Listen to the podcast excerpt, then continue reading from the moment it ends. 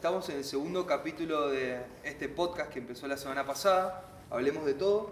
Esta semana quisimos salir un poco del mundo de la tecnología y de toda esta modernidad y quisimos venirnos más para el lado de la música. Hoy día como invitados especiales tenemos a Berno Veras, la banda que comenzó como el proyecto solista de Julio Bermejo, pero se convirtió en algo mucho más grande y hoy está conformada por, además de Juli, por Sofi Mateo, Paula Grau y Edu Cardoso. Así que bienvenidos chicos. Gracias. Gracias, gracias por invitarnos. No, gracias a ustedes por formar parte. Eh, queríamos comentarles, más o menos, preguntarles eh, cómo nace este disco, cómo nace este proyecto, eh, cómo nace esta unión del resto de los miembros. Bueno, lo digo yo porque lo, porque lo empecé.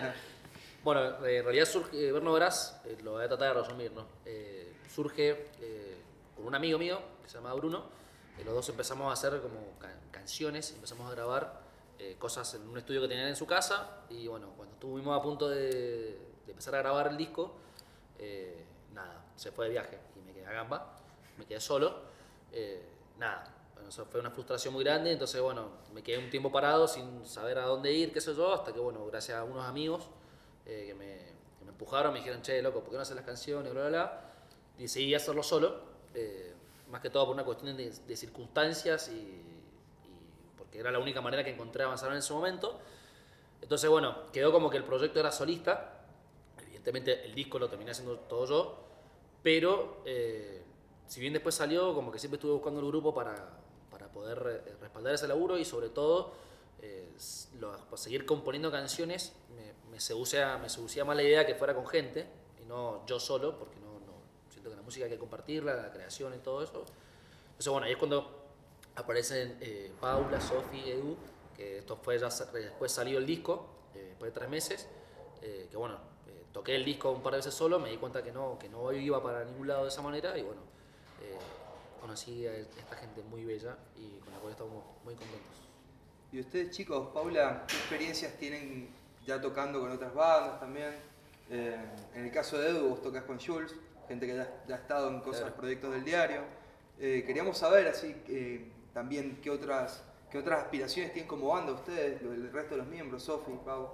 Eh, en mi caso, hacía tocando hace un par de años, teníamos una banda que es más o menos con el Edu también, eh, que bueno, se disolvió hace un año aproximadamente, eh, y con la guitarrista de esa banda hoy en día estamos produciendo un EP aparte, y bueno, y, otro proyecto que tengo es con el Juli, acá tocando el bajo. Qué grande. Sí, yo también empecé hace poco, también estoy en otra banda, también medio empezando con esa banda. Así que estoy cosas. También con teclas. Sí, con teclas. Eh, cabe, cabe, rescatar que Sofi es la tecladista de la banda, me olvidé mencionarlo. Pau es la bajista y Edu es el baterista. Y Juli, cantante y guitarrista. Eh, yo, eh, nada, empecé en la música hace un par de años también con amigos, amigues. Y nada, mi primera banda fue Jules, que ya la nombraron. estoy también haciendo proyectos con amigos como Somos Lo Brillante, o no sé si se va a llamar así. Eh, pero nada, está el Yodo acá, presente, y quiero que lo sepan. Eh, Puedes saludar si eres. Hola. eh, tiene el proyecto de Somos Brillante también. Nada, y, estoy grabando un disco solista también. Que, Qué buena onda. Nada, estoy dando rosca ahí. Eh, Jules y Berno eras fue algo muy loco porque nada, o sea, yo fui a un par de ensayos de ellos, tenía otro baterista, todo así, nada, me gustaba la música del loco, del Juli. Y nada, y un día para el otro me mandó un mensaje y me dice, che, loco, ¿querés tocar conmigo? Y yo dije, bueno, dale, de una, me arrepiento. Así que ahora también estoy con Berno y nada, me gusta la música, me gusta Qué buena onda.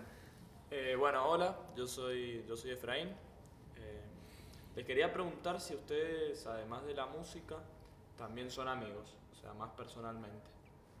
Eh, sí, o sea, lo que pasa es que nosotros nos conocemos hace re poco. De hecho, la banda en este momento. Claro, ahí, por ahí va mi pregunta. Claro. De hecho, el primer toque de la banda, los cuatro, fue eh, la semana pasada. Que tocamos jueves y sábado. Ya fuimos de gira, fuimos a San Luis a tocar. Y nada, nos estamos conociendo, evidentemente, pero obviamente yo creo que ah, cada uno. mostrar que está todo bien, no digas claro, como que Lo que quiero decirles. Lo que quiero decirles ¿Estaba vaticinando la, la, no, no, no, no. la separación de la banda? No, no, no. quiero decirle que la música por lo menos para mí, lo más importante, más allá de- del nivel musical, de que bueno, los chicos obviamente me encanta cómo tocan, es lo personal. Evidentemente no, no podría tocar con alguien que no, con No el cual no me llevo bien o no me gusta o simplemente no coincidimos en la energía o cosas así. Eh, con las chicas y con el Edu también, o sea, como que está esa, esa energía y bueno, nada, ha sido como muy fácil también de- por eso.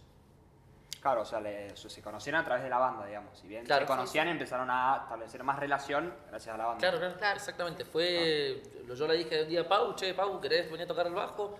Sí, me pinta. Fue y nada, nos conocimos y bueno, pegamos onda, nos cagamos de risa, o sea, como que más o menos te, te entendés y ves que estábamos más o menos en la misma la misma percepción. sintonía. Claro, disfrutar, o sea, ese es el hecho de Sí, pegar onda, como decía él, en el tema de calidad de persona con la que estás al lado, eso te ayuda a que todo fluya mucho más rápido y de que armes un grupo que sea más homogéneo y no tan, no sé, Exacto. como músico únicamente, Claro. sino también como, como otra cosa. Una banda y no un grupo de solistas, digamos. No, claro, no, no, no. más allá de eso también el tema de que, ya, una banda, bueno, justamente amigues, como dijo él, que aunque no nos conozcamos mucho, o sea, hemos compartido un montón de cosas y, Sí. y nada, y eso nos ha ayudado a poco a unirnos más y eso, eso también ayuda a que la, la música fluya de otra forma completamente distinta. Bueno, ahora los chicos van a estrenar una canción nueva que Juli nos va a contar de esa canción. Eh, ¿Cómo se llama, Juli? Contanos un poco. Exactamente, bueno, eh, cuando empezó, empezó la banda ahora, me pareció bueno que, que empezáramos a componer cosas y empezar a, a- a grabar cosas nuevas y nada, como que lo viejo también se toque, pero bueno, para que también eso te motiva a seguir haciendo cosas como grupo. Nada, vamos a sacar una canción, eh, creo, que se llama Manejate, que la tocamos acá. Si es que no son más. Si no es que no son más, Ojo ahí, ¿eh? pero estamos, estamos tan en eso, ¿verdad? Como diciendo, bueno, eh, si bien el disco salió hace poco, pero eh, grabar y que salga un disco y que salga una canción, lo que sea, da tiempo de laburo, entonces ya estamos como con la cabeza en eso, en que, en que lo próximo que salga de este proyecto sea eh, los cuatro ahí sonando al frente. Sí. Bueno, ahora vamos a escuchar una versión que los chicos van a hacer de, de Manejate, esta canción nueva que están estrenando en exclusiva con nosotros. Eh, espero que les guste y escuchen.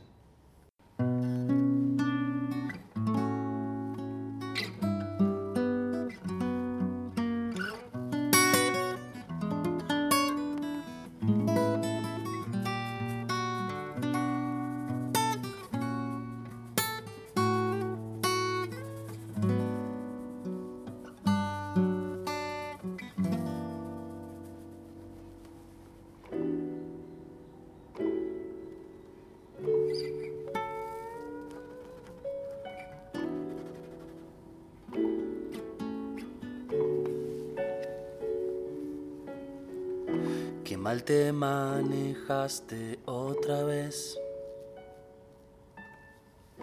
Me diste vueltas con lo mismo. Ya sabía que siempre iba a estar tanteando todo alrededor. Y así es como vamos arruinando todo un poco manejas.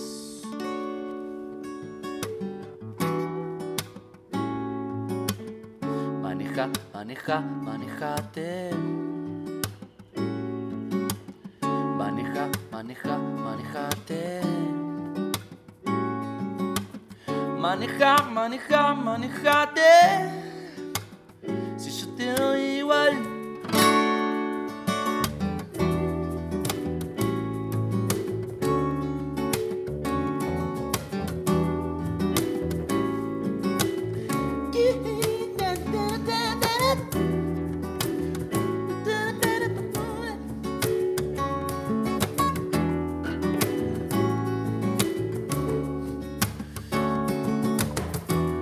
Mal te manejaste otra vez.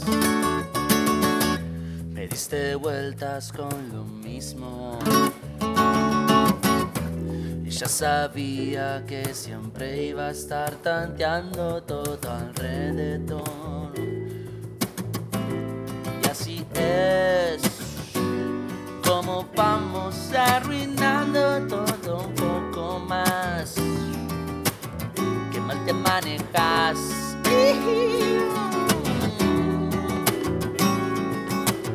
Maneja, maneja, manejate.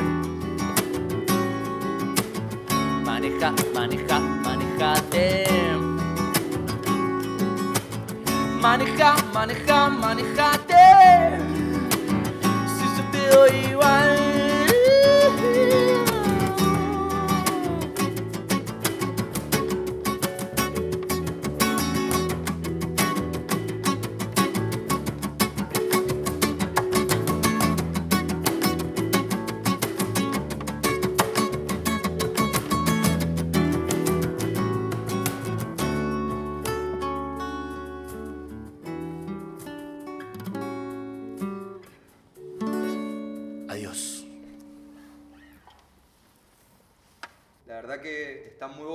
Canción que han sacado nueva, chicos.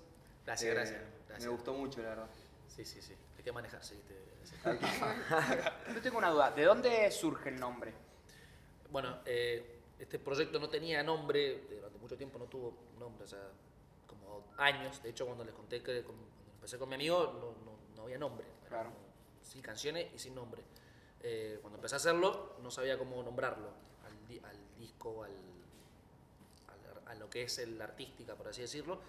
Entonces, nada, eh, no quería poner tampoco mi nombre, porque sabía que me iba a atar a, a que- a ser siempre un solista, que no era la idea. Y nada, una, con un amigo, Gaby Nazar, que es, es cantante de Auchito, que es otra banda en la que toco, eh, me dijo, che, ¿por qué no pones tus apellidos, qué sé yo, y los mezclás y generás un nombre que no signifique nada y lo resignificás con el tiempo? O sea, como diciéndole, bueno, ahora no significa nada, bueno, la, la idea es como crear ese nombre a partir de eso. Darle identidad. Fue como una mezcla de mis apellidos, que me gustó cómo sonaba. ¿Cómo lo- son tus apellidos? Por no interrumpas, Julio. Bermejo Noverasco. Claro, viene Berno Veras. Claro, exactamente. Pero en realidad es simplemente un nombre que le puse Claro. porque nombrar las cosas es muy, muy difícil y me pareció bueno nombrarlas, nombrar algo que no tenga significado y con el tiempo poder significarlo.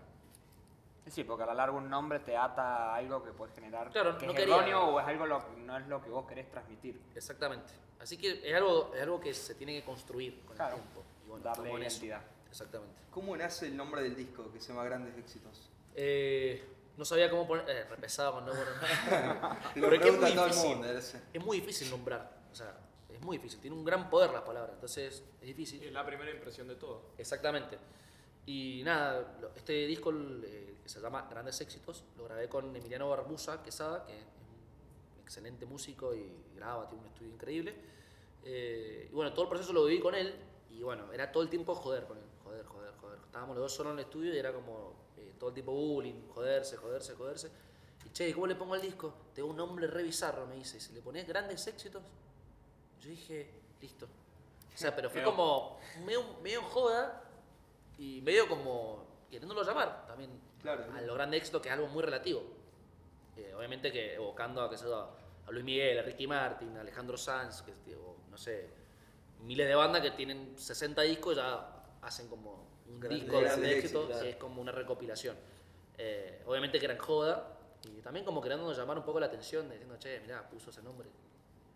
Eso fue. Claro. Sí, es un disco que nace meramente también de la semana pasada en este podcast estuvimos hablando mucho de la era del streaming, de las nuevas tecnologías para escuchar música. Es un disco que nace mucho con esta nueva generación de poner la música específicamente en el mundo de las redes. Exacto. Más que nada el disco está lanzado en Spotify y creo que también está en YouTube. Está en todas las plataformas. Ajá. Está en YouTube, en Spotify, Deezer, eh, Apple Music. Claro, Música.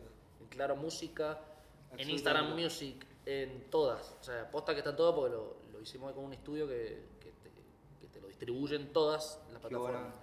Así que nada, está donde quiera. Hasta en Bandcamp está también. Ajá. Para descargarlo Sí, todo. está muy buena la plataforma. Muchas bueno. bandas de, de acá de la provincia nacieron básicamente con Bandcamp. Sí, sí, sí, sí, sí. Está bueno Bandcamp para descargarte el disco. Bueno, lo que pasa es que te, se te vencen la, la- Sí. la descarga. No sé si ya si, ya no- si se habrán si se habrán completado toda la descarga, no creo, pero bueno.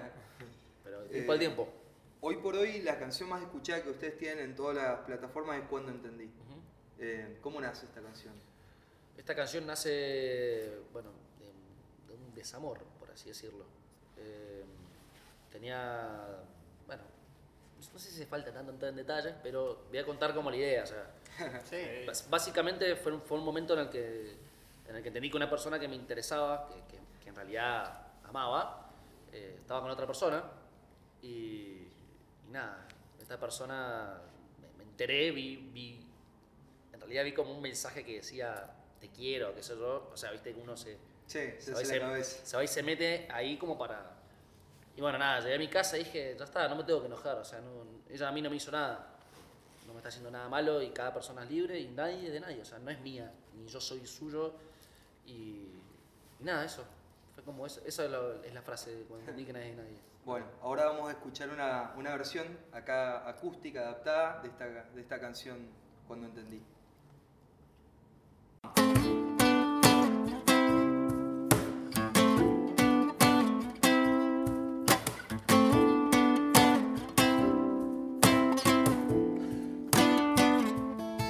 Puedes verme caer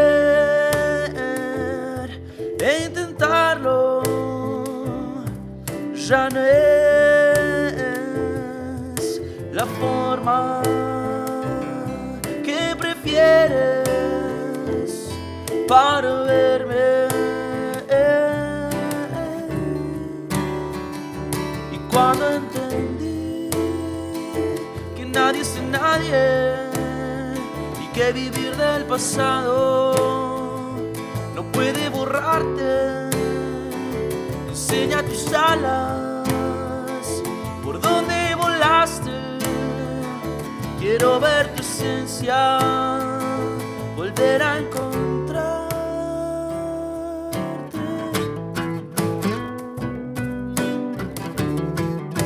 volver a encontrarte.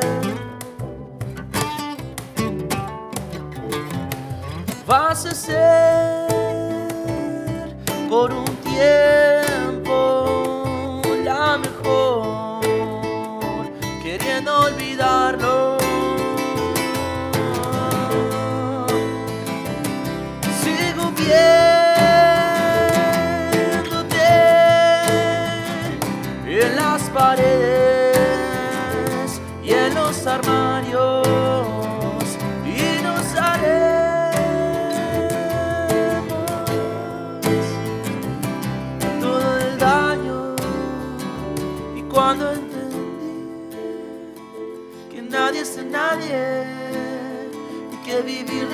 no puede borrarte enseña tus alas por donde volaste. Quiero ver tu esencia,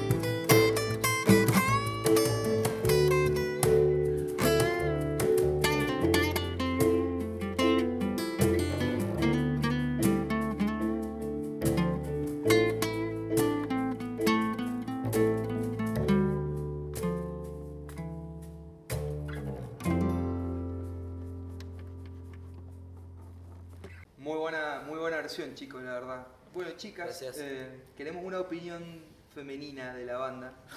Ahora con toda esta nueva onda, la, ma- la marea verde de las chicas y todo. ¿Cómo, cómo sintieron la energía en la gira eh, que, que estuvieron haciendo acá por Botellón, por Suburbia y también en San Luis? ¿Cómo les fue? No, re bien, la verdad que, nada, respecto a lo femenino, es buenísimo ver que cada vez hay más protagonismo eh, de mujeres en, en el ámbito musical y, y, sobre todo en los escenarios, en el ámbito artístico, no solo dentro de la música. Eh, nada, y en todos los lugares que, que tocamos, nada, estuvo buenísimo. Eh, en San Luis fue una energía hermosa, tanto como banda como la gente que nos recibió allá. Eh, así que si alguien va a San Luis, vaya al bar, al picoteo. Al picoteo bar. nada, se lo recomendamos, muy buena gente y, y nada, eso. ¿Sofía? Sí, lo mismo. Qué bueno que haya más mujeres en los escenarios porque hacía falta, y más en el, el ámbito acá mendocino. Hay muy, muchos hombres y pocas mujeres. Y está bueno darle importancia, y más con todo este movimiento. Hay que escucharnos. Sí, vale aclarar que nosotros somos parte del movimiento y bueno, Sí. apoyamos mucho eso también. Eh, nada, también el tema de, por ejemplo, qué sé yo, tanto como el Julio como cualquier otro músico, de, de tener iniciativa de decir, che, vos tocás o qué sé yo, incluir en ese aspecto, dado que, qué sé yo, como dice ella, en Mendoza hay un montón de músicos eh, hombres a los cuales ya son como en cierta forma reconocidos y siempre que se va a armar una banda se busca la misma gente, dar Sí, claro. oportunidad a gente, qué sé yo, que también está arrancando y, y nada, y Y nosotros que, que, somos y que también tiene la, la capacidad, porque claramente ustedes chicas, ahora lo pudimos escuchar en las dos canciones que, que han tocado, eh, se nota que hay mucha calidad y se nota también el compromiso que tienen con la banda y cómo, cómo han sabido potenciar eh, lo que empezó un proyecto solista y formarlo en una banda con mucha calidad que transmite esa energía. Claro.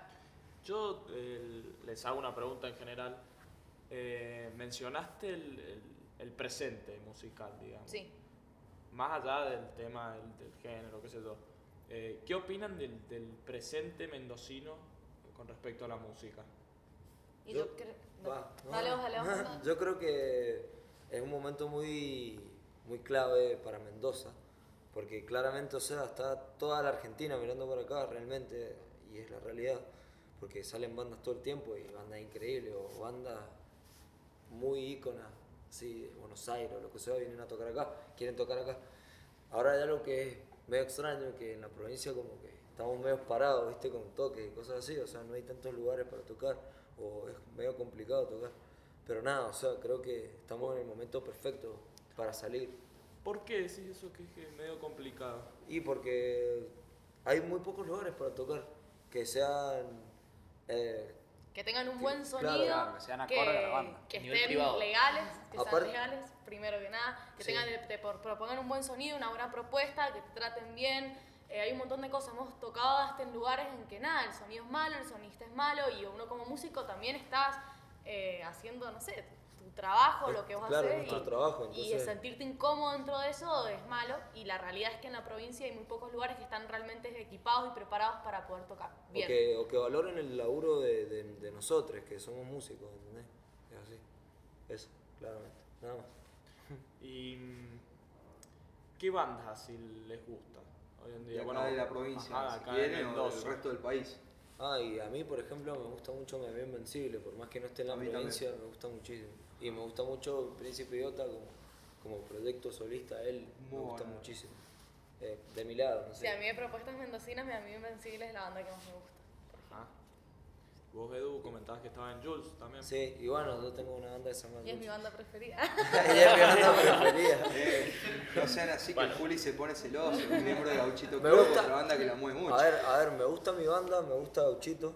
Eh, nos fuimos, cuando nos fuimos a San Luis con Bernoverán, me- nos fuimos con Sasha y, y Kemei, que es el percusionista, y Sasha la voz de Gauchito. Y los conocí a los pibes y son muy buenos pibes, alta calidad de pibes. Y nada, y son buenos músicos, y hay mansa música. Posta, mansa música. Eh, No, pero hay que escuchar, o sea, hay que sacarse esos prejuicios. más- yo estoy hablando más como músico, a lo que voy. Sacar todos los prejuicios del ego, del ego, ya sea todo lo que sea, y escuchar lo que hay de acá, escuchar las bandas y empezar a conocer gente, porque realmente está Sí. bueno todo. Se dan las cosas. ¿Y Sí. qué relación tienen así con el resto de las personas que están en la movida de la música de acá en Mendoza? Y yo particularmente trato de ir a todos los recis que puedo, cuando tengo plata o ya sea que tenga tiempo. Eh, trato de ir a escuchar todo, realmente. Sí, está bueno hacer aguante y, y, qué sé yo, ir a ver a otras bandas, eh, nada, es relacionarte con otra gente, particularmente, nada, yo tengo la mejor con, con la mayoría de los, de los músicos y músicas que he ido a ver.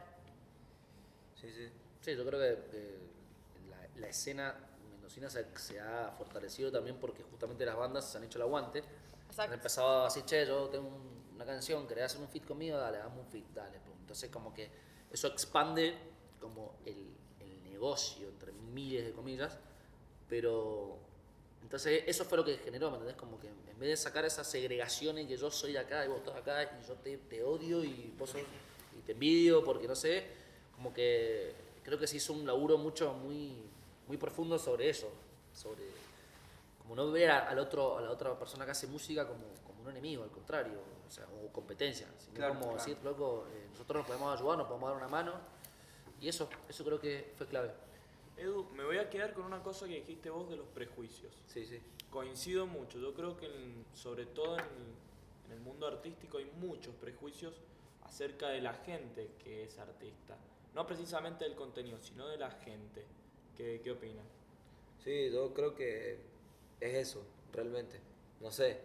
ah, Sí, no digo se puede hablar de un prejuicio. caso específico, claro, no se pero puede sí, hablar, es verdad. pero es verdad, o sea, te das cuenta como el ambiente así, las personas que se van dividiendo, ¿entendés? Como, no, yo voy a ver a estas bandas y no, me gustan estas bandas porque aquellos me parecen que no sé. O, bueno, cosas que todos, todos sabemos, en verdad. Eh, como cómo se divide el público. Acá en Mendoza pasa muchísimo, que yo lo veo, cómo se divide el público. Que en realidad eh, somos Mendoza y tendremos que hacernos el aguante entre todos, como hablamos. Lo que a veces pasa es que también la, la gente de la provincia suele ser muy, como decíamos, prejuiciosa y suele juzgar mucho y hasta a veces denigrar a sus propios artistas y alabar más a los artistas de otros lugares. Eh, Yo creo que esa es la misión que también tenemos nosotros como, como gente que está más metida en el mundo de la prensa, de tratar de apoyar más, lo- más a ustedes y a toda la gente nueva y a la gente que ya viene moviendo esta movida, porque la verdad que en Mendoza hay, hay material muy bueno y, y tiene, tiene calidad, tiene futuro y está muy bueno. Yo, perdón que te interrumpa, yo o sea, tengo una, una visión, pues, particularmente de eso, como más eh, optimista, por así decirlo. Yo veo que la gente acá sí va a ver bandas de, de- de acá, o sea, eh, yo no sé, siempre que toca Las Escandalosas se, llena de gente, toca Pasadores, se llena de gente, toca Spaghetti Western, se llena de gente, han llenado eh, teatros, o sea que eso es histórico, eso antes no se veía acá. Sí, es verdad. Entonces, o, o lo Va que sea, exactamente. o- generacional, O ¿no? venís un miércoles, qué sé yo, eh, a taberna y la gente va a verte, ¿me entendés? Como que antes eso no pasaba, antes ir a ver una banda era puta, un bole, ir a ver una banda. Ahora es como que creo que en la provincia se acostumbró como a, a que la salida también sea ir a ver una banda.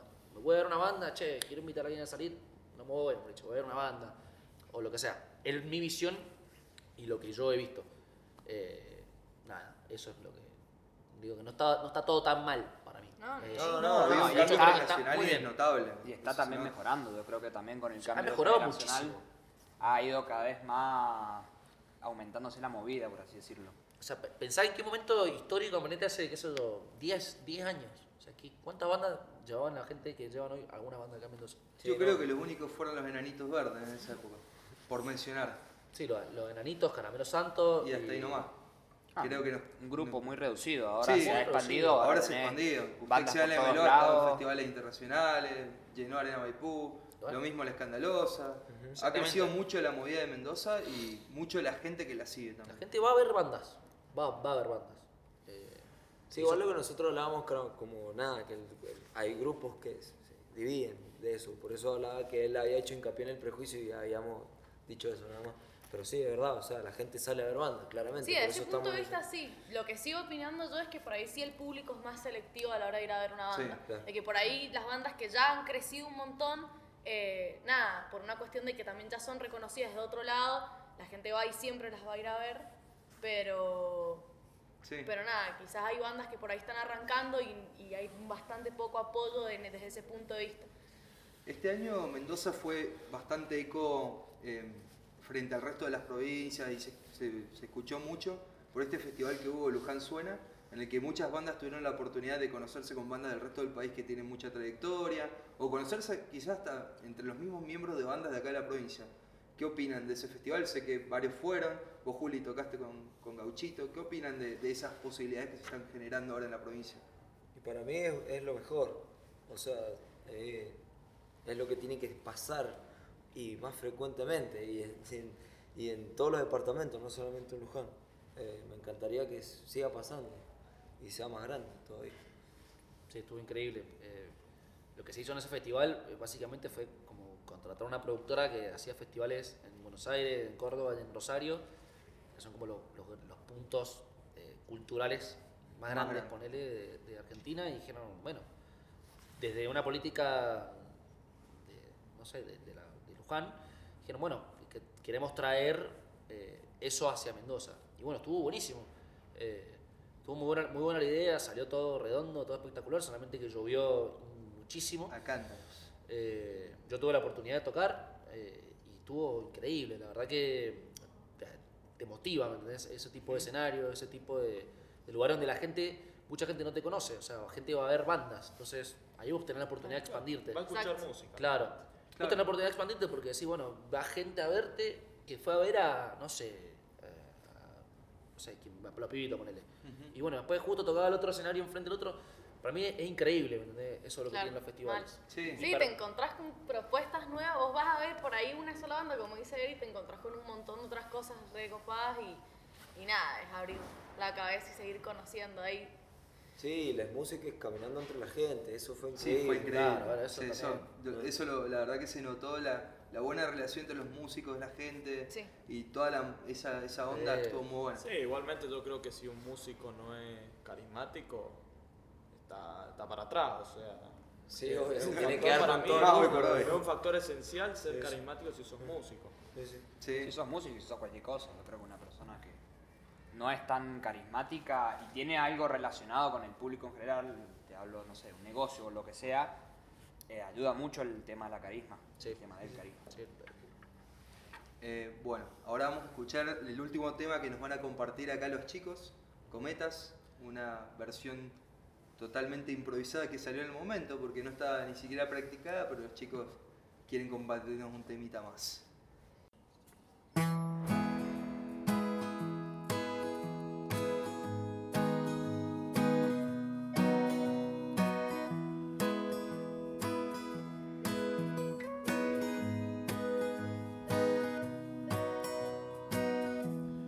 quien hablaba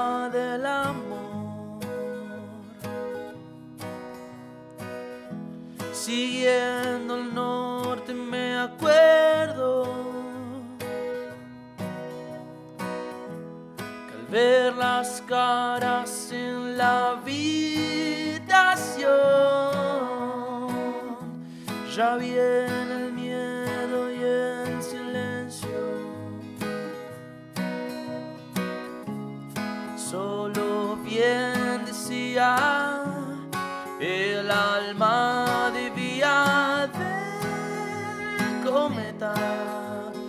culpa mi amor.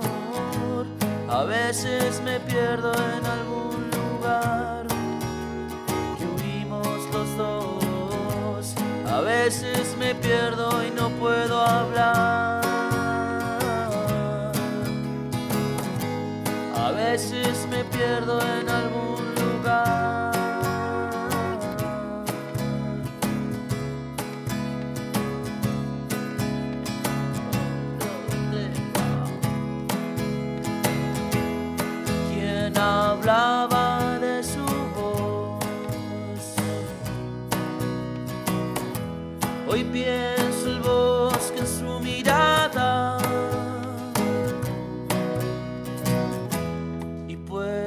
hallar el cielo si busco en el desierto el destino puedo engañar.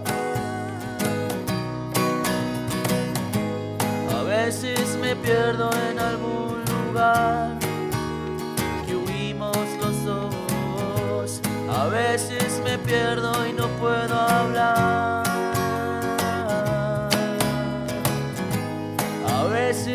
izquierdo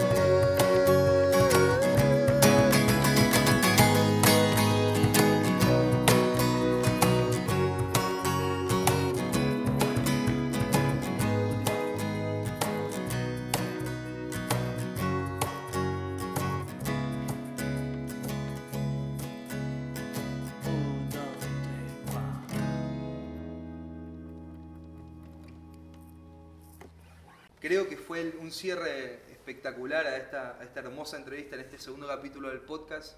Haber tenido la posibilidad de haber tenido estos tres temas, más sabiendo de que uno es un estreno y lo estamos escuchando una de las primeras veces en vivo.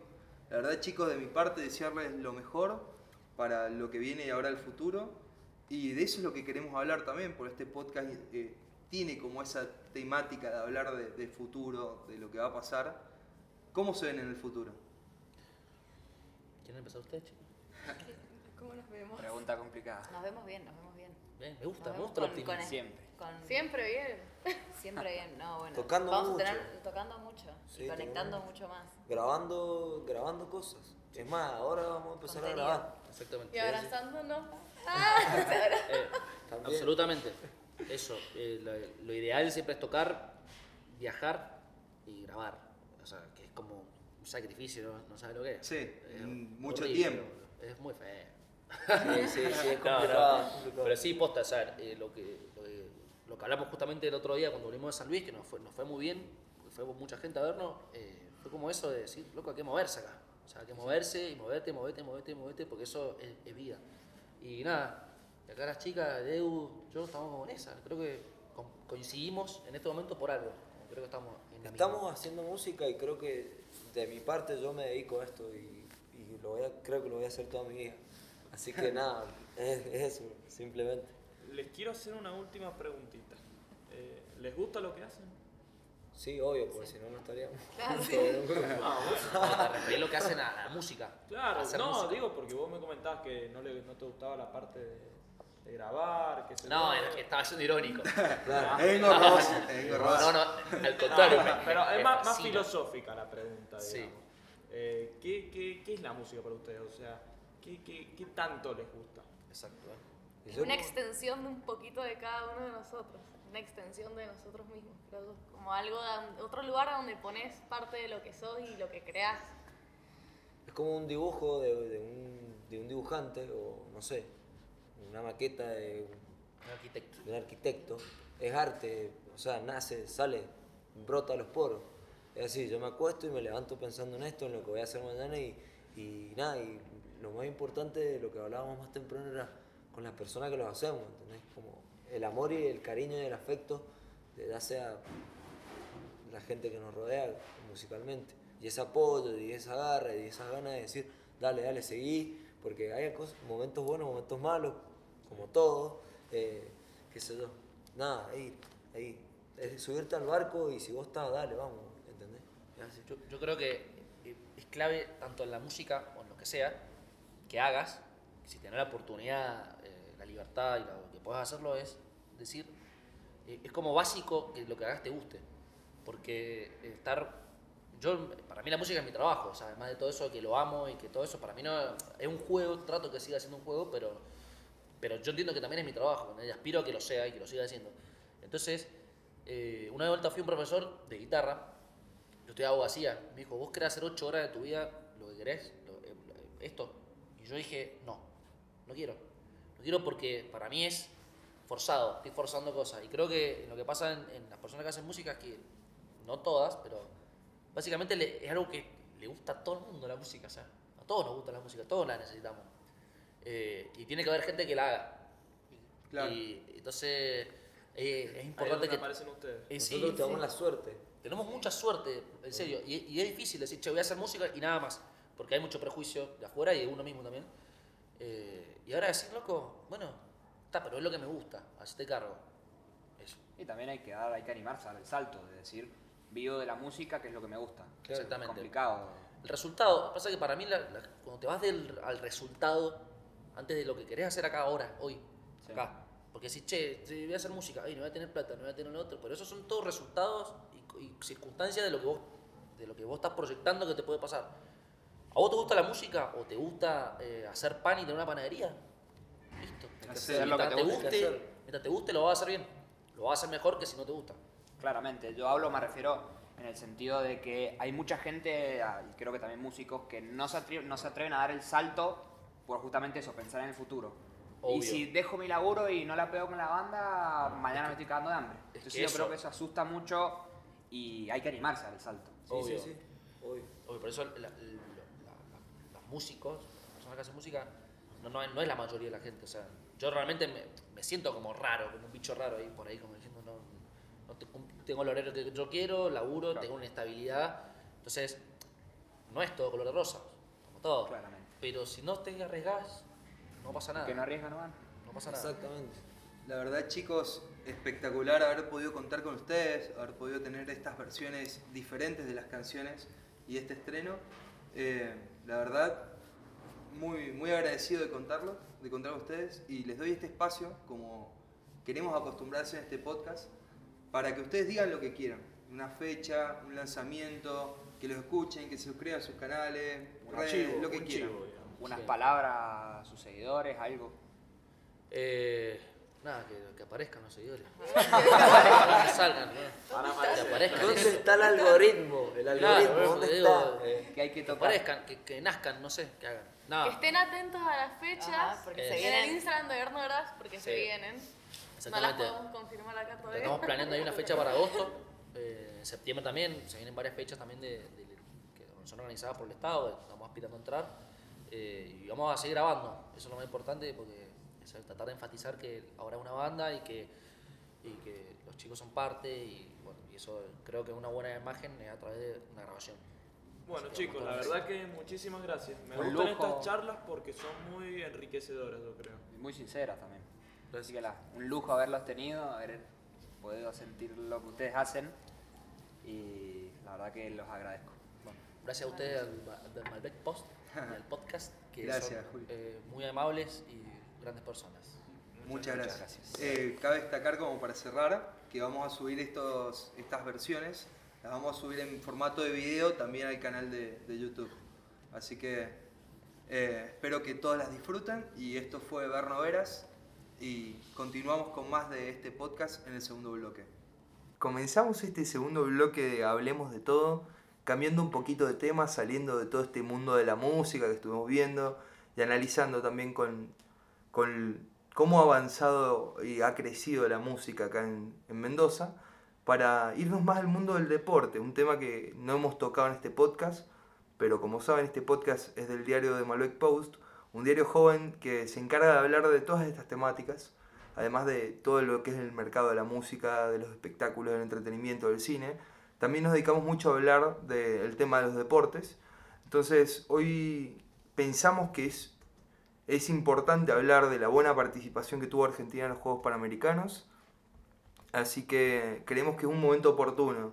Fran, ¿cómo, cómo, ¿cuántas medallas sacamos? Contanos un poco.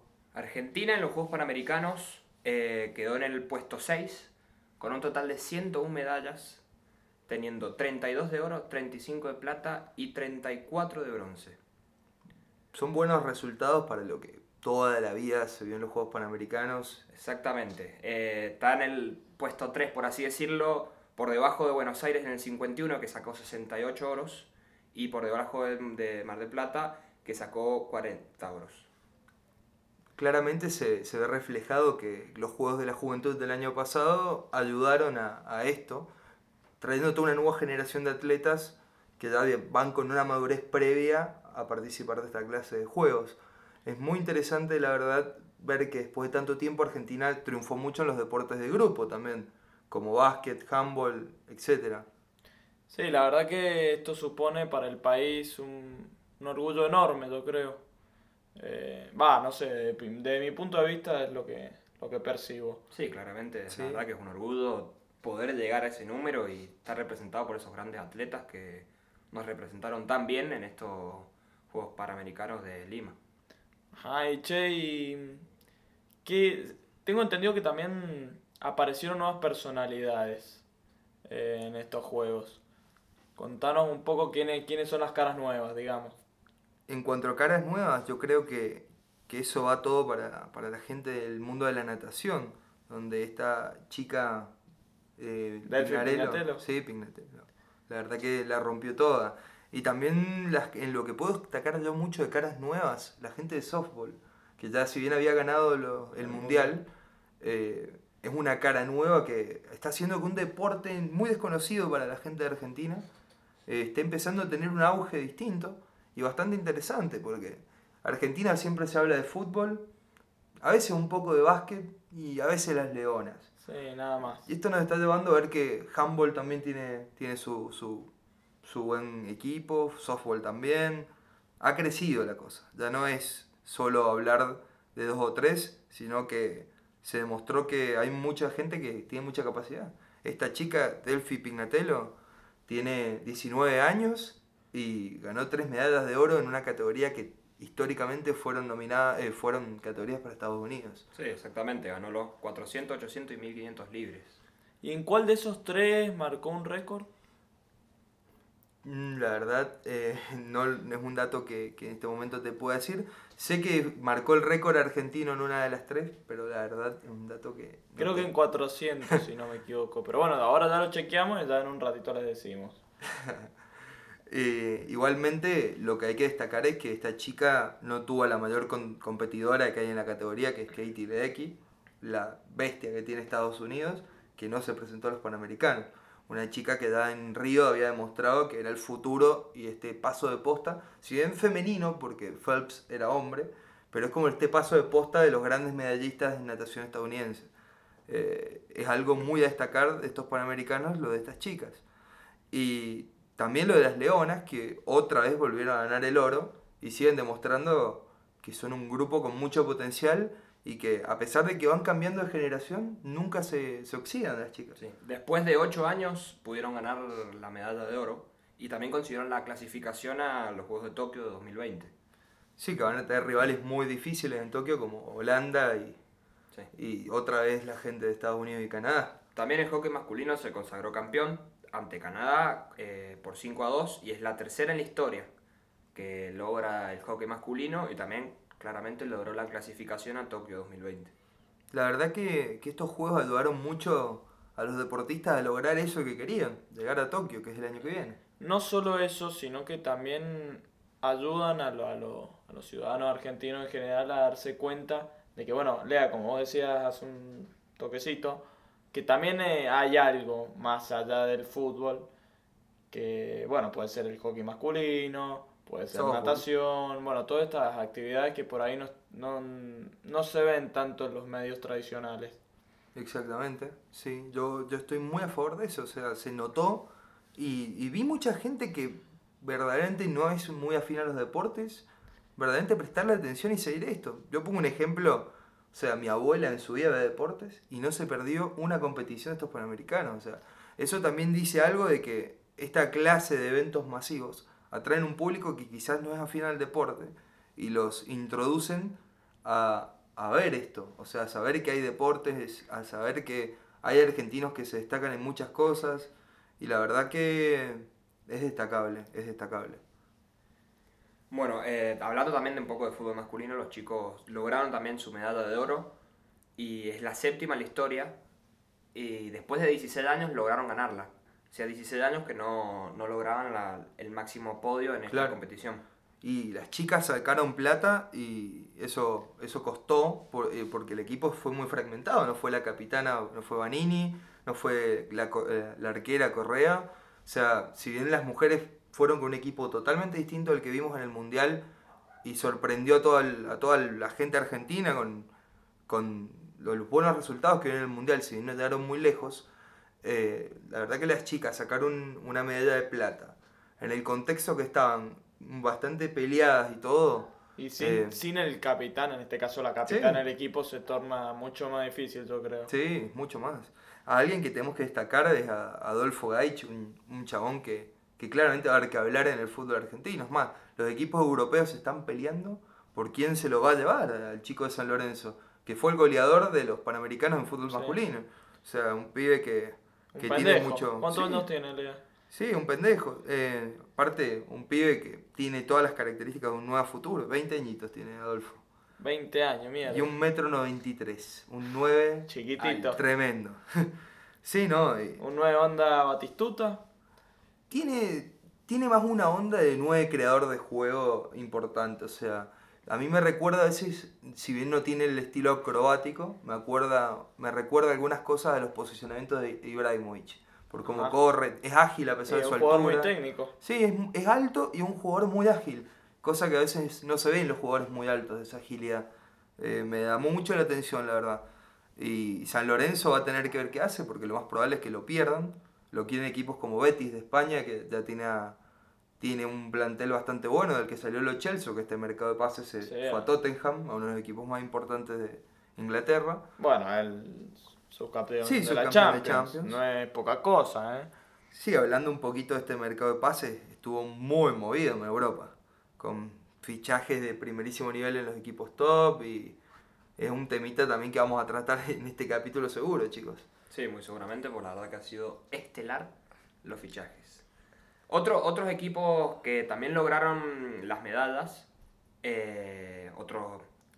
eh, competiciones. Disciplinas. Claro, disciplinas en equipo. También fue handball, que también logró la clasificación a, a Tokio 2020. También sacaron oro los chicos, ¿no? Claramente. Qué bien. También voleibol, que es la tercera en la historia y la segunda consecutiva que logran el oro. Qué bien. Y El también masculino, las femeninos quedaron... Exactamente, masculino. Y Rugby 7, luego de tres finales en los anteriores dos Juegos Panamericanos, eh, la final fue también Argentina-Canadá, de las cuales esas dos las ganó Canadá. Este año Argentina pudo dar el paso al frente y logró el oro. La verdad que tuve, tuve la suerte de ver el partido y los chicos hicieron un partidazo que los tuvieron... Los dominaron totalmente a Canadá en juego y en, y en precisión. Supieron marcar la diferencia y, y la verdad muy bueno lo que hicieron. Algo que podemos también destacar es de, de Pareto, Paula, la, la campeona de judo, que tuvo que dejar los juegos por una lesión. Es algo que, o sea, todos conocemos a Pau Pareto por las medallas en los Olímpicos y por la representación grande que ha tenido para la Sí, en, nación. su- en su momento fue algo que nadie se lo esperaba. No, o sea, fue una chabona que nació de cero y terminó convirtiéndose en una, una ícono. Sí, y una ícono de su deporte. Y lastimosamente tuvo una lesión que la tuvo que dejar de afuera de la competición cuando era la clara favorita para las medallas importantes. Igualmente, eh, veremos qué, qué deparará de su futuro deportivo, porque él anticipaba que este podía ser su último torneo. Así que veremos qué, qué será. ¿Y del tenis qué pasó con el tenis? Porque también tuvimos ahí... Sí, tuvimos una medalla de oro en el individual femenino. Qué bueno. Qué bueno. No, la verdad que, que la actuación de los deportistas argentinos ha sido un orgullo para todos. Hay que, hay que destacarlo. Se nota que ha, habido, que ha habido calidad en eso y que ha habido una mejoría porque claramente hemos podido estar a la altura de grandes naciones. Si bien nunca, probablemente en un futuro próximo llegaremos al nivel de Estados Unidos, Ojalá. que ganó 120 Pasa, medallas de oro. pasa que es muy distinto. En Estados Unidos el atletismo, por, por ejemplo, es mucho más común que acá. Igual Así como de el- natación. ¿Cómo? La natación y todos Bueno, los deportes la natación, otro ejemplo. Eh, pero, por ejemplo, el fútbol femenino en Estados, en Estados Unidos es muy común. Acá recién ahora se está empezando a dar un Recién poco más ahora de se hizo bola. profesional acá en Argentina. Bueno, Boca el otro día oficializó los contratos sí, de las los contratos chicas. de las chicas profesionalmente. Sí, el primer contrato de la historia del fútbol argentino profesional de fútbol femenino. Eh, Igualmente es es, poca cosa. es algo que, que está marcando una tendencia que claramente se vio este año también con el Mundial de Fútbol Femenino. Eh, un mundial que fue el que más rating tuvo en la historia, en el que los estadios tuvieron mayor cantidad de espectadores.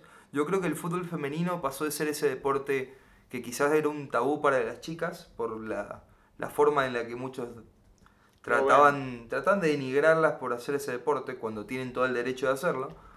Y ahora es como que ha pasado a formar un, eh, parte de ese plano principal en el que la gente lo tiene en consideración e incluso lo ve. Antes no se veía el fútbol, No. ahora lo pasan en la tele, Bueno, vos, los que, se llenan. vos que comentabas recién que había, que se- bueno, que sabía del tema de la selección de Argentina eh, en el Mundial, es algo que me imagino que es la primera vez que viste un Mundial de fútbol Sí, femenino. eh, este mundial claramente fue la primera vez que yo vi un mundial de fútbol femenino y, ¿Y qué que vi que sensaciones? transmitieron los partidos. Claro, ¿qué sensaciones te dejó eso a vos? La verdad que a mí me parece que con todo esto que está pasando ahora, este movimiento de las mujeres, de Bueno, que- como comentábamos en el primer bloque, que también Sí, con la música. Sí, no, yo, yo pienso que, que en este momento es muy lindo poder ver eso, ver cómo, cómo se empieza a ver algo que antes no se veía, ver que cada vez más chicas se animan a, a jugar sin importarle lo que les digan, ver que hay más oportunidades, porque ves que equipos grandes de Europa tienen equipos tremendos. La final de la Champions femenina del León contra el Barça fue un partidazo. O sea, eh, yo, yo que este año le he prestado mucha atención, si bien antes nunca miraba fútbol femenino, eh, me di cuenta de que es algo que es muy bueno de ver y que la verdad que tiene un, un atractivo que, que era que es diferente, pero que tiene una energía copada. A mí me gusta la verdad el fútbol femenino y veo que hay mucho futuro, potencial, no solo en mercado, sino en calidad. Hay calidad que en este mundial se vio claramente. O sea, Megan Raffino hizo un mundial increíble que no. Yo creo que las personas que, que no las convencía el fútbol femenino, esa mina hizo que, que lo vean. Porque tiene una calidad terrible esa mujer. Así que nada, bueno, cont- contame vos, Lea, que, bueno, como decía que estaba más interiorizado en el tema, ¿qué opinás de Griezmann en el Barça? Fua, Como hincha del Barça que soy. Como socio del Sí. Barça. A mí me, me vuelve loco, la verdad. O sea, es un fichaje que hace bastantes años me gustaba, porque es un jugador que me parece de lo mejor que hay en, en el mundo. Bueno, Tiene una capacidad táctica y defensiva increíble. Se mereció más el balón de oro que Modric. Sí, para mí fue el mejor jugador del Mundial pasado, sin lugar a dudas. Sin lugar a dudas. Me parece un jugador de primerísimo nivel y que va a aportar muchísimo al Barça.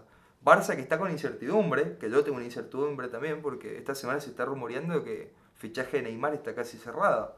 Entonces, uno hincha del Barça se piensa, o sea, ¿cómo va a jugar el Barça? Yo, fíjate que leí otra cosa. Leí que no estaban de acuerdo eh, por el tema del pago.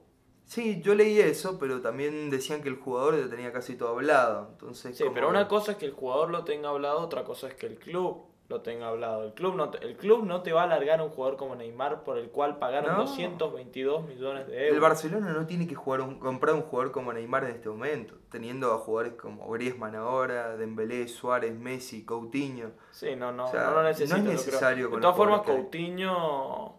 No, no se adaptó. que- no se adaptó al no, no es el Coutinho que esperaban que sea. No, no, claramente. Pero por eso el fichaje de Griezmann ilusiona tanto. O sea, ya la pretemporada se logró ver la buena combinación que tiene con Dembélé, un jugador que no había explotado su máximo nivel. ¿Y con Messi? Todavía no se lo ha visto, porque Messi Pero- no participó en la pretemporada. Pero juegan un fútbol un poco parecido. Sí, pero tiene distintos perfiles. Griezmann es más, más para jugar por banda izquierda, es un jugador mucho más defensivo. Eh, es algo que va a aportar mucho el Barça. Pero un fichaje que la verdad en la Liga Española para mí va a dar mucho que hablar es el reemplazo que encontró el Cholo para Griezmann, que es Joao Félix. Un jugador que para el mí... cual pagaron 126 millones de euros. Fuá, es un, para mí vale cada centavo ese pibe.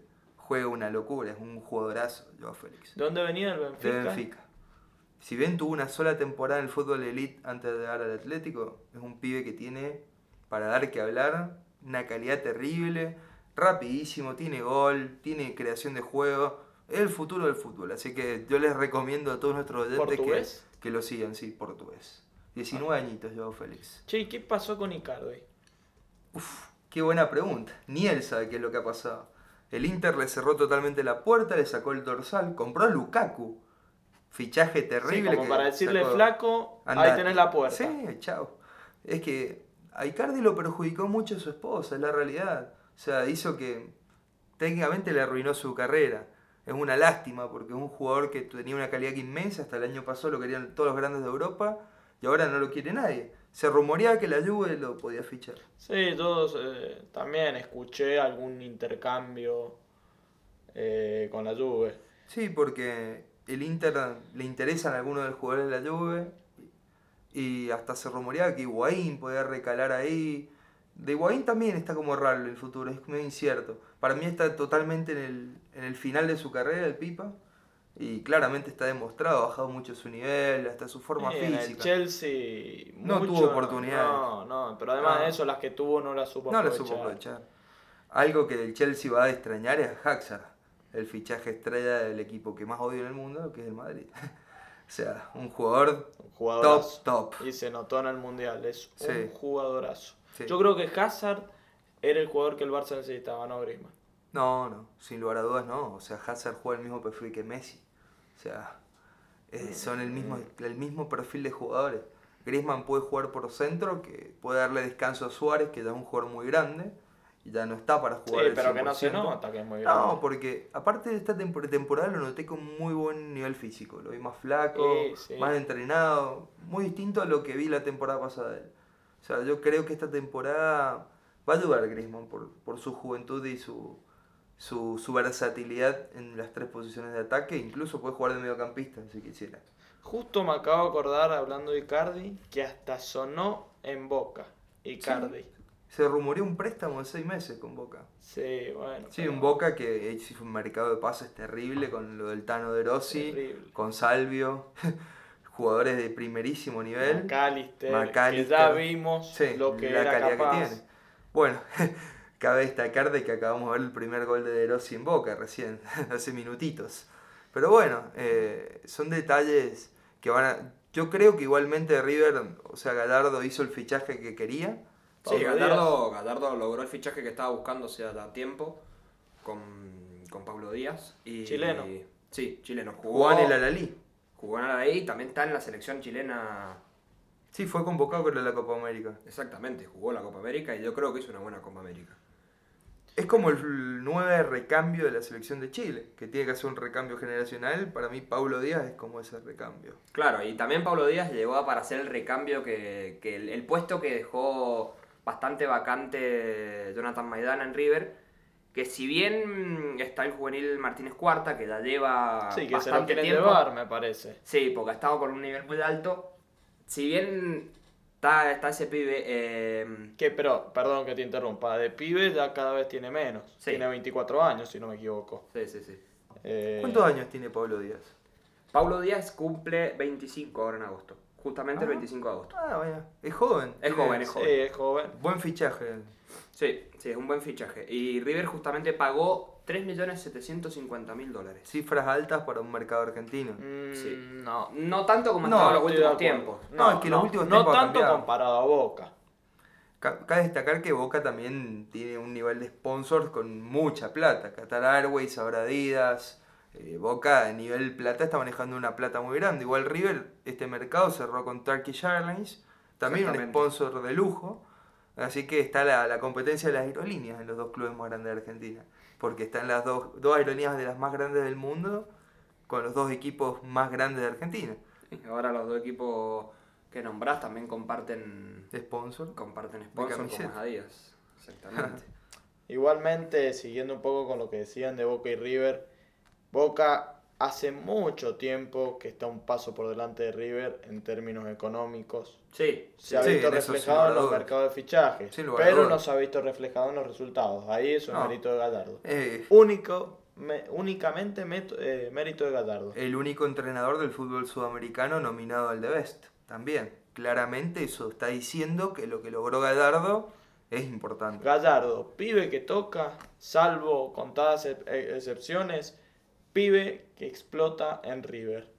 Sí, también lo, sin lo sabe lo que tiene Dardo, lo sabe bancar y los, los larga en el momento exacto. Los larga. El otro día Porque, vi ¿qué jugar a? Carrascal. Claro, Carrascal que ya llevaba, ya llevaba bastante tiempo en River, te habló de medio año, que si bien fue un fichaje que hablaban de el Neymar, el no Neymar sudamericano, qué sé yo, eh, si bien se habló mucho, llegó y no jugó en River, mm, jugó, estuvo jugando para la reserva. ¿Qué pasa? Gallardo lo estuvo guardando hasta el momento Sí, lo exacto. estuvo probando. Está bien. Gallardo no es ningún boludo. No, el tipo, no. tipo tiene todas claras. El Por algo ha hecho lo que ha agarra hecho. la varita mágica y el que toca con esa varita, jugador que toca, jugador que revienta en todos lados. Sí, Véase. Palacios, véase El Piti el Martínez. Piti Martínez, Quintero. Piti Casco, Martínez. Casco. Casco. era un no inútil, era un caballo, Casco. Y ahora está a un nivel súper alto. Bueno, jugó la Copa Copa América, de titular. En el partido más importante de Argentina, contra Paraguay, si no me equivoco, fue titular. Sí, la verdad que, que Gallardo es un tipo que, que tiene merecido lo que, lo que hace. Es un tipo que está ahí en la elite de los, de los técnicos ahora. Sí, yo no sé cómo no se lo han- no le han puesto la guita arriba de la mesa y se lo han llevado.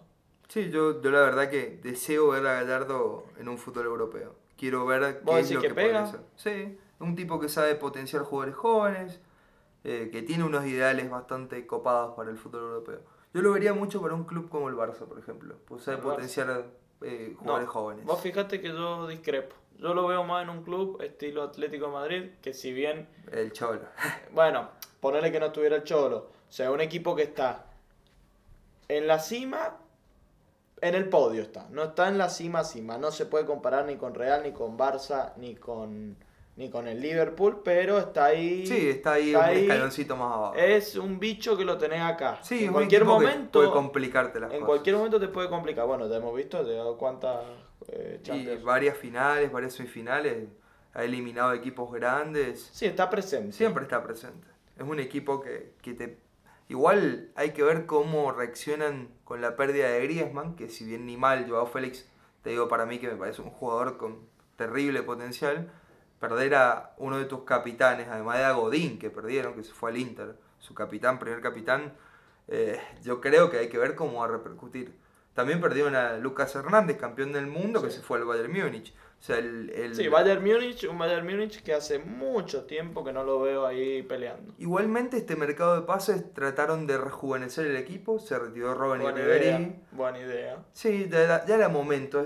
Hay momentos en los que hay que hacer ese recambio, cosa que también está haciendo el Barça, el Real Madrid de a poquito. O sea, porque si no lo hacen, claramente Sí. el nivel Y competitivo el es Real menor. Madrid, desde que se fue Ronaldo, tiene que hacer ese Sí, cambio. lo tiene que hacer. Y no ha conseguido todavía un jugador que tape esa mancha de. Ronaldo.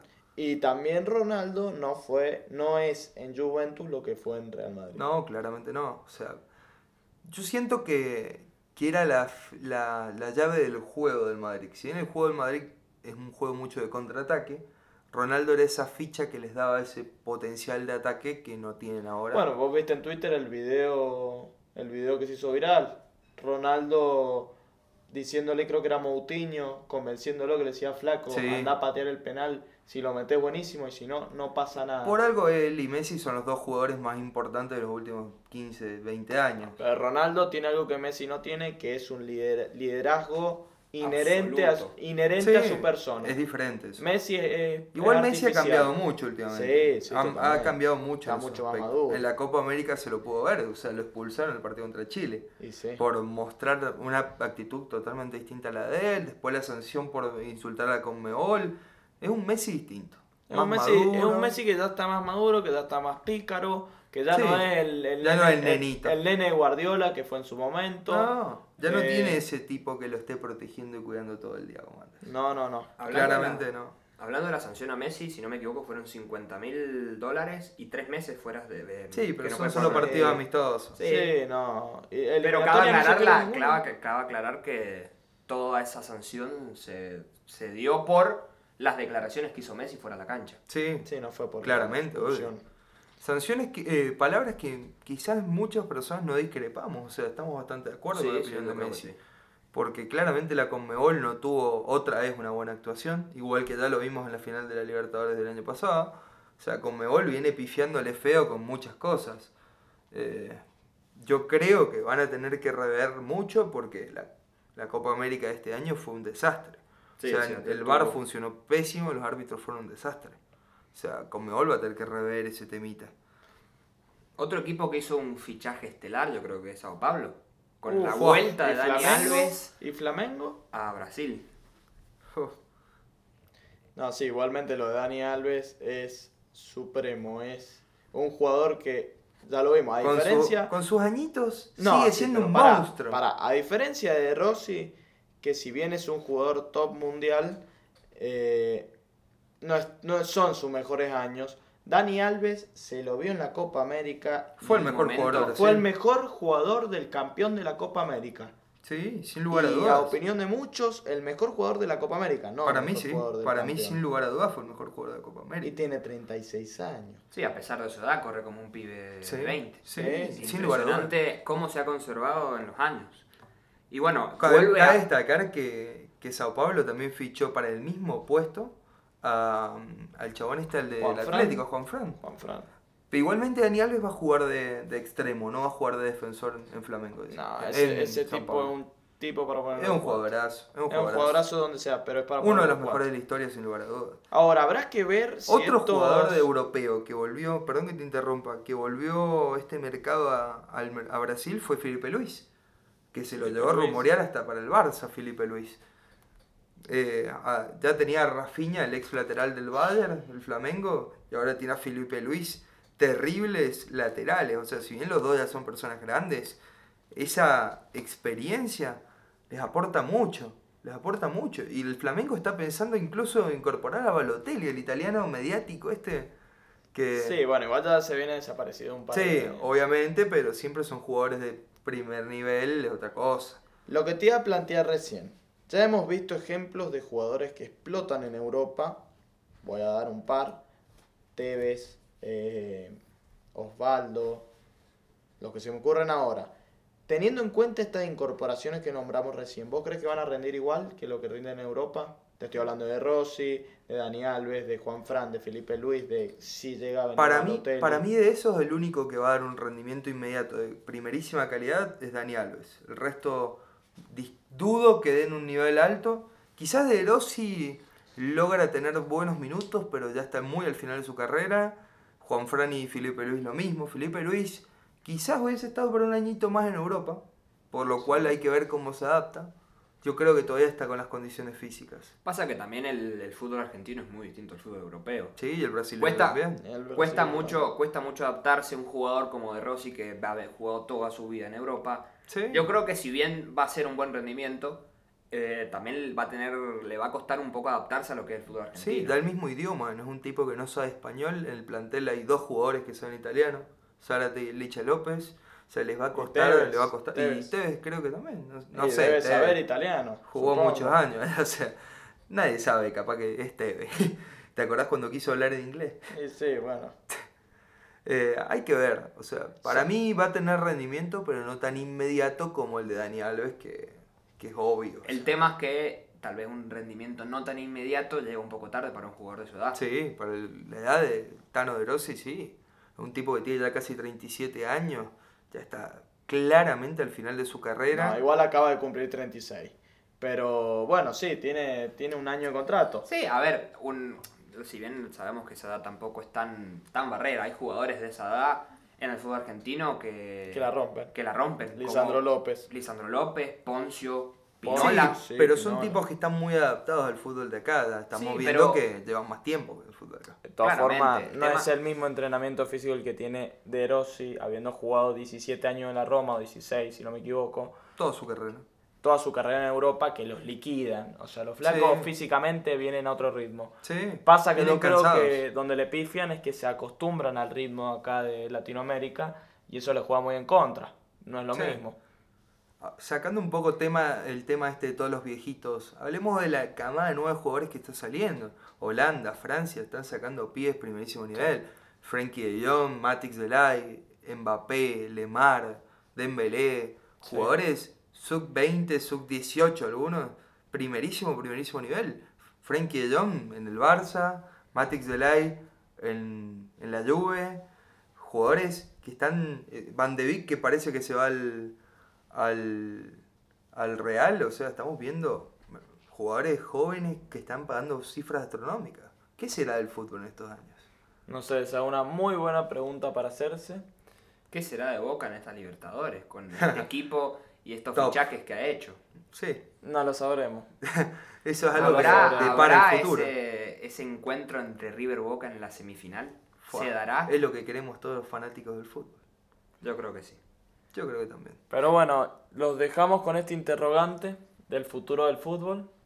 Y bueno, este fue el capítulo 2. Este fue el capítulo 2. Eh, espero que lo hayan disfrutado. Variadito, la verdad. Empezamos Va- muy con variado, música, muy variado. hablando de fútbol, pasamos por los panamericanos. Variado. Así que nada, nos vemos en una semana entonces. Agradecemos de vuelta la, la, La la presencia y el- del- de la banda Vernoveras Sí. y a la taberna Culture Hall por prestarnos el lugar para grabar este podcast. Bueno, Así que nos vemos la semana que viene. muchas gracias. Nos vemos.